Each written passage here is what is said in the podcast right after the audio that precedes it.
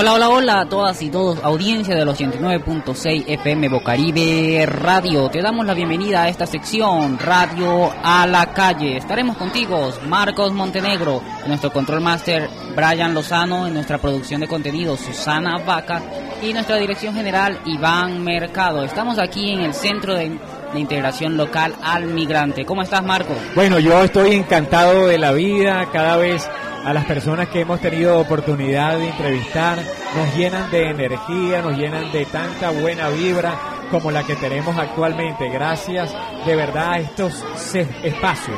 Claro, espacios importantes. De referenciación, sobre todo de orientación y los que tienen que ver también con los términos del acceso a los derechos.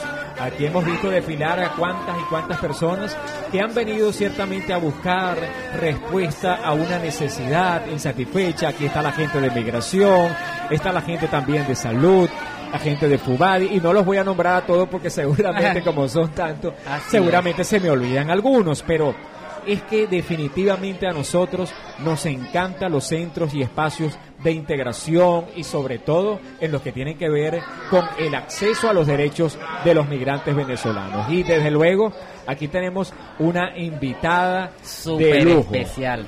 Liliana Valle, ella pertenece al consorcio USAID y es especialista en seguridad ciudadana. ¿Cómo está?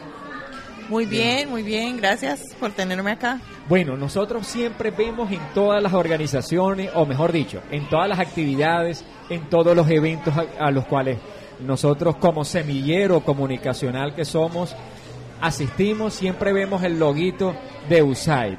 USAID definitivamente yo creo que es una de las organizaciones internacionales que más se ha hecho eco en cuanto a la diáspora venezolana. Y te pregunto algo, ¿hasta cuándo van a intervenir? o mejor dicho, hasta cuándo ustedes nos van a acompañar en esta diáspora venezolana? Sería difícil decir hasta cuándo, pero nosotros como, como agencia gubernamental de, estadounidense eh, estamos comprometidos con la población venezolana. Eh, desde hace mucho, desde hace algunos años que se ha venido como incrementando y, pues hemos venido identificando las necesidades, consolidamos una oficina dentro de la de USAID Colombia para poder dirigirnos hacia la población venezolana particularmente, ya sea temas de acceso a educación, eh, acceso a, a, la salud, eh, empleo, eh, y también acceso a la justicia, que es muy importante porque esta población eh, eh tienen unos niveles altos de vulnerabilidad. Que, que, son bastante alarmantes, entonces es algo que, que, nos, que estamos comprometidos hasta, hasta el mediano a largo plazo. Uno de los principales problemas que tienen los migrantes venezolanos es que hay mucha desinformación. Es decir, están los derechos, pero no saben cómo enrutarlos. Desde USAID, ¿ustedes han considerado el tema de las rutas a los derechos más fundamentales? Claro que sí. Eh, una de las cosas que, que hacemos con la actividad de Conectando Caminos por los Derechos, que ya lleva en, implementación dos años, es poder eh, dar ese acceso a justicia, es decir, dar orientación y, servicios legales, jurídicos. Eh, muchos migrantes eh, piensan de que por no tener un estatus regular en el país no tienen derecho a, muchas cosas que se les que tienen derecho fundamental como seres humanos que todos tenemos independientemente de donde vivamos. Fíjate que hay un adelanto y un avance muy importante en los términos de la diáspora venezolana y es el que tiene que ver con el tema del estatuto de protección temporal para migrantes venezolanos, que ha producido una onda expansiva y otros países también han como que seguido ese camino. ¿Qué viene después del estatuto de protección temporal para USAID? Sería un poquito difícil saberlo porque eh, la situación está un poco incierta con el tema de cambio de gobierno, no sabemos eh, qué vaya a pasar, qué prioridades le vaya a dar el Estado. Sin embargo, eh, sabemos que hay muchas personas que aún no están registrados, entonces estamos haciendo todo lo posible por medio de nuestras actividades, no solo conectando caminos, tenemos otras actividades enfocadas a la educación y a la salud eh, y estamos tratando de registrar eh, en más personas lo más posible entre el tiempo que, esté disponible y ya después veremos con el cambio de, gobierno que se viene y cómo podemos eh, eh, complementar y apoyar. así es. Fíjate que la, en los términos también de la diáspora venezolana, Eli, yo creo que tú recoges también la misma opinión. el migrante venezolano cuando viene a otro país, a Dios gracias, este país es hermano es decir, tenemos un mismo devenir histórico, pero también, por supuesto, no escapa a una necesidad que tiene cada migrante, como lo es el tema de empleabilidad y el tema también de emprendimiento. ¿Cómo ve USAID esos dos aspectos, empleabilidad y emprendimiento?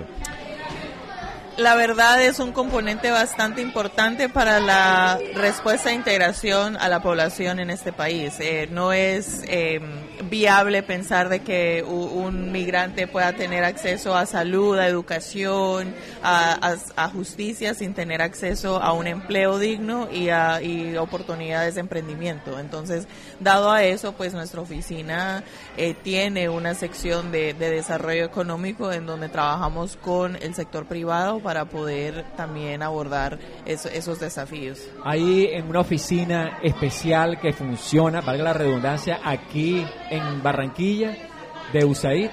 Eh, estamos bueno, como para dar un poquito... ¿O todo es virtual? O sea, no, para dar un poquito de contexto, nuestra oficina se enfoca en nueve eh, ciudades urbanas dentro de Colombia. Entonces, dentro de esas ciudades, entonces tenemos actividades diferentes dependiendo las necesidades de esas ciudades eh, para abordar temas de empleabilidad y tenemos programas y trabajamos con el sector privado. Eh no soy la persona que se encarga directamente con esa con ese componente, pero sí es algo que estamos haciendo en todas las ciudades, incluyendo Barranquilla. Exactamente. Bueno, yo considero que Ileana nos ha dado toda la información que necesitamos. Exactamente, Marco.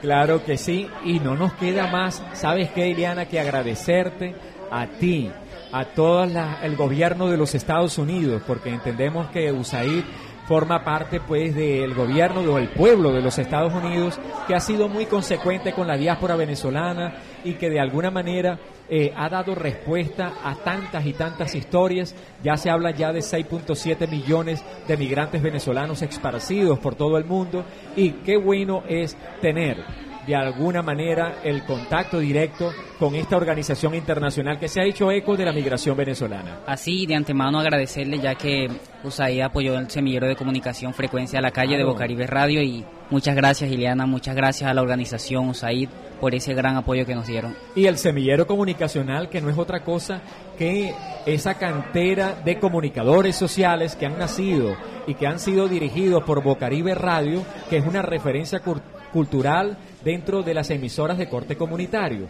Se ubica aquí en la ciudad de Barranquilla, en la franja 89.6 FM, donde esta edición saldrá al aire y que también saldrá al aire a través de la www.bocaribe.net. Así es, Marcos, y sin más que decir, pues quiere decir algunas palabras finales para... No, muchísimas gracias. Yo hoy pues... Eh, bueno, he estado haciendo recorridos en diferentes ciudades y hoy he visto pues en esta jornada de servicios pues la, eh, todos los servicios que se suministran, todas las necesidades que hay, entonces estoy bastante eh, contenta de pues estar acá físicamente, no, no siempre el trabajo es detrás de un escritorio, entonces les agradezco pues a organizaciones como las suyas eh, que la labor que hacen y en, en equipo pues podemos salir adelante con los desafíos. así es, muchísimas gracias. Eli Garrido estuvo aquí conmigo compartiendo micrófonos gratamente. Así es, Marco. Y desde luego, Brian Lozano en el Master Control. Iván Mercado en la coordinación general, también con Susana Vaca. Yo soy Marcos Montenegro y la invitación es para el próximo edición, la próxima edición de Bocaribe a la radio. Así es, y nuestro punto de contacto son www.bocaribe.net y nuestra página de Facebook, La Calle Nueva. Chaito, adiós. Chao y hasta la próxima.